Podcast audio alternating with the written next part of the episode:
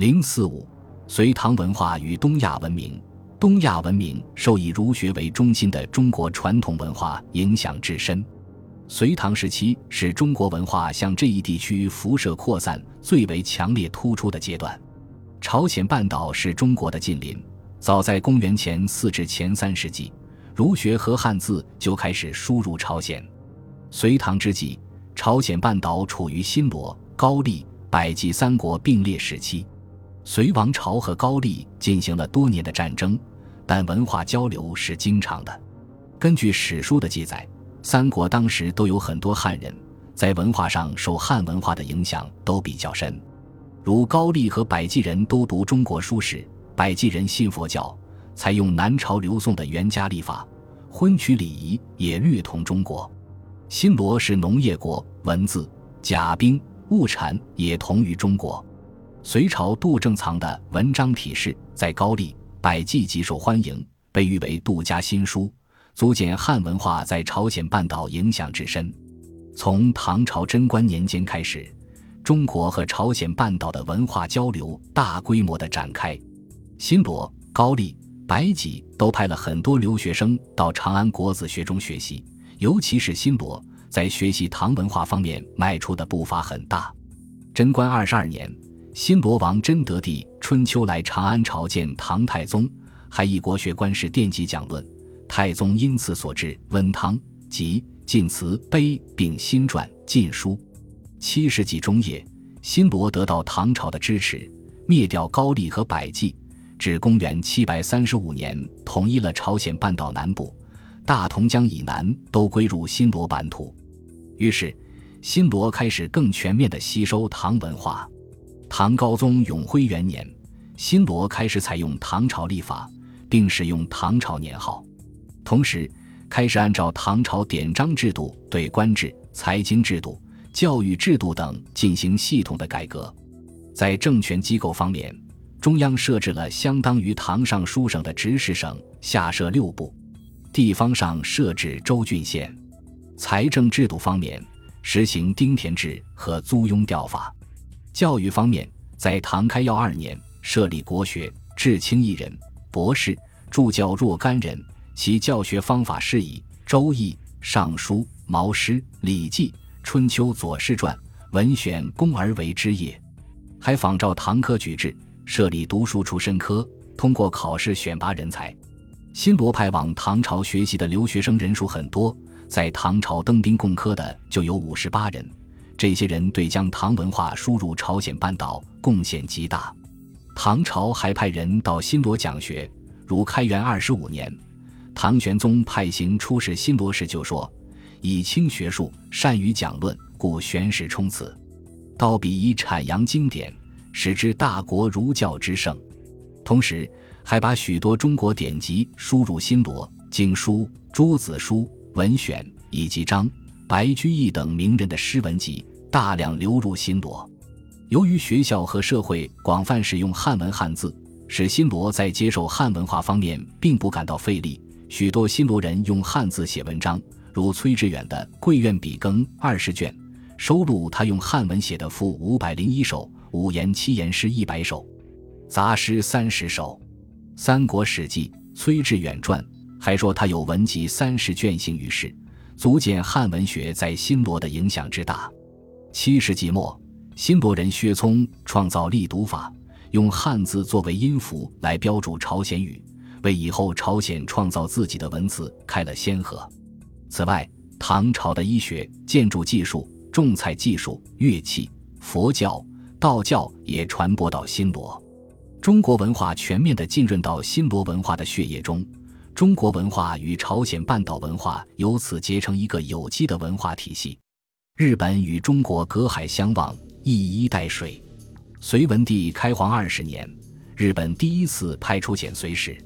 隋炀帝大业三年，日本亲慕大隋为礼仪之国，且又重兴佛法，派小野妹子一行来华学习参观。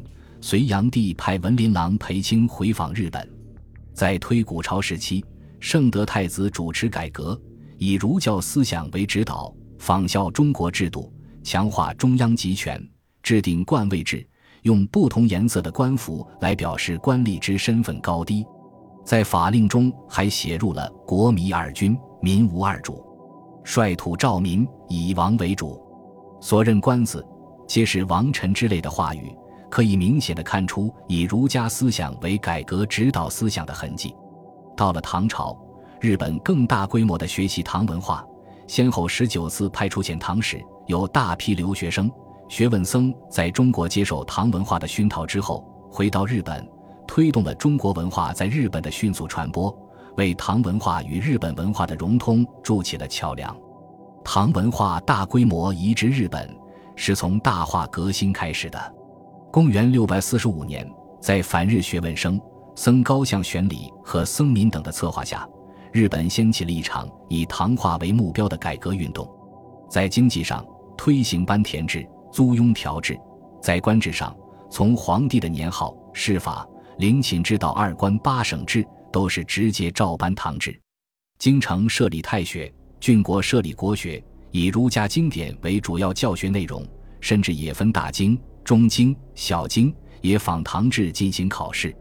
公元七百一十八年颁布的法律《养老律令》，其中有关官制、兵制、田制、税制、学制的规定。几乎都是唐制的翻版。大化革新后，日本仿照唐长安的布局营建首都，先后建成平城京和平安京。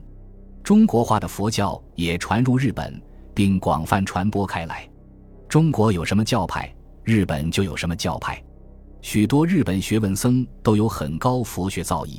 道昭从玄奘学法相宗，原行从义真学密宗，最成和元人学天台宗。空海创真言宗，天台宗鉴真大师东渡日本后，在奈良东大寺设立戒坛受教，被称为日本律宗太祖，日本文化的恩人。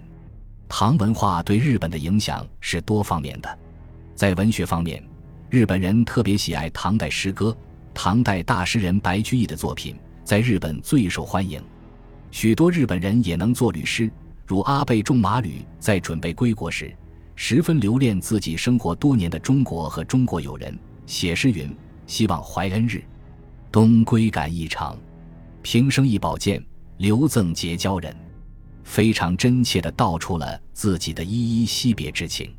在八世纪中叶，日本就出现了第一部汉文诗集《怀风藻》；九世纪初，又出现了模仿唐人张志和渔歌词的《渔歌》。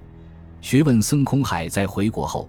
写成《文经秘府论》六卷，这是一部论述中国诗文修辞和文学批评的重要著作。中国书法艺术也在唐代传入日本，并出现了号称三笔的三位书法大师：空海、菊义士、嵯峨天皇。空海在长安从擅长八分书的韩方明学习，获得五笔和尚的美称。据说他能用口及左右手足各携一支笔，同时书写五行字。徐义士在中国从柳宗元学习书法，擅长楷书，行、草、隶、篆无所不能。嵯峨天皇学欧体，所书李峤白咏，结构严整，笔法俊逸，为书院精品。日本在隋代尚无文字，惟刻木结绳，使空海仿汉人草书制定平假名，即被真被取汉字偏旁制定片假名，假名与汉字混合使用，奠定了文字的基本格局。在日本人的社会生活中，唐化的倾向也表现得极为明显。嵯峨天皇在弘仁九年曾下诏：天下一事，男女衣服皆依唐制，行唐礼，吃唐果子，用唐式餐具，听唐乐，观唐舞，甚至其休闲生活也好棋博、握槊、出仆之戏。围棋在隋代传入日本，藏在日本正仓院的罗棋局。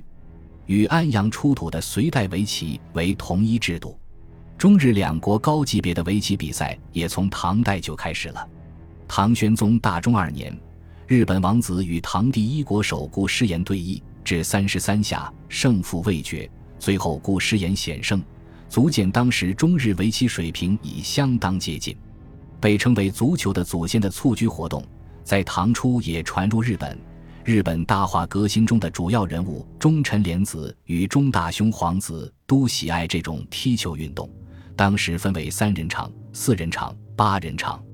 另外，随着夏历的传入，日本也出现许多中国传统节日，如七夕乞巧、中秋赏月、重阳登高及四月八日浴佛、端阳龙舟竞渡等。唐风已经深深浸透到日本社会的方方面面。唐文化向朝鲜、日本的大规模移植，促进了朝鲜与日本社会的进步，也促进了东亚地区文化的发展与进步。本集播放完毕，感谢您的收听，喜欢请订阅加关注，主页有更多精彩内容。